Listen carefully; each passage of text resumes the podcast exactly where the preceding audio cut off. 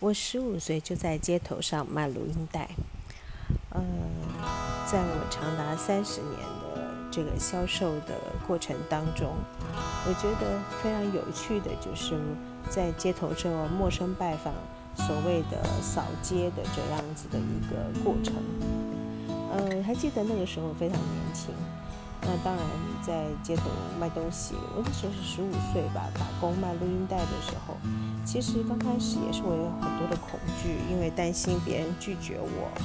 可是后来呢，我就很快的转化这样的心情，所以我把这样的故事分享给大家的时候，我相信对大家呃应该会有一些些帮助。就是你不要管你面对你哪些人，因为这些人都不认识你。所以，既然不认识你，他高兴不高兴跟你一点关系都没有，他怎么看你也没有关系。所以呢，你只要大胆的跨出那一步，只要开口就好。那开口说什么呢？当然是需要做一番演练的。怎么样演练？第一个，呃，刚开始我们基本的销售就是卖产品嘛，啊，那卖完产品才会进阶到卖服务。接下来卖专业，接下来就是最高境界就是卖自己了。所以卖产品的时候，多半都会说啊，我卖的是什么东西？那嗯呃，叔叔伯伯或是哥哥姐姐，各位最好就叫什么大哥大姐啊，这样哦，嘴甜一点啊。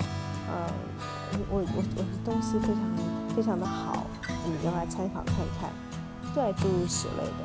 其实说好说坏。都不重要，重要只是开口说。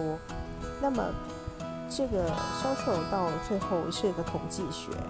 呃，通常呢，可能你拜访十个、二十个或三十个，就会有一个成交。所以，就很多人就是想说啊，那欧玛姐，你现在在呃那么多年的销售。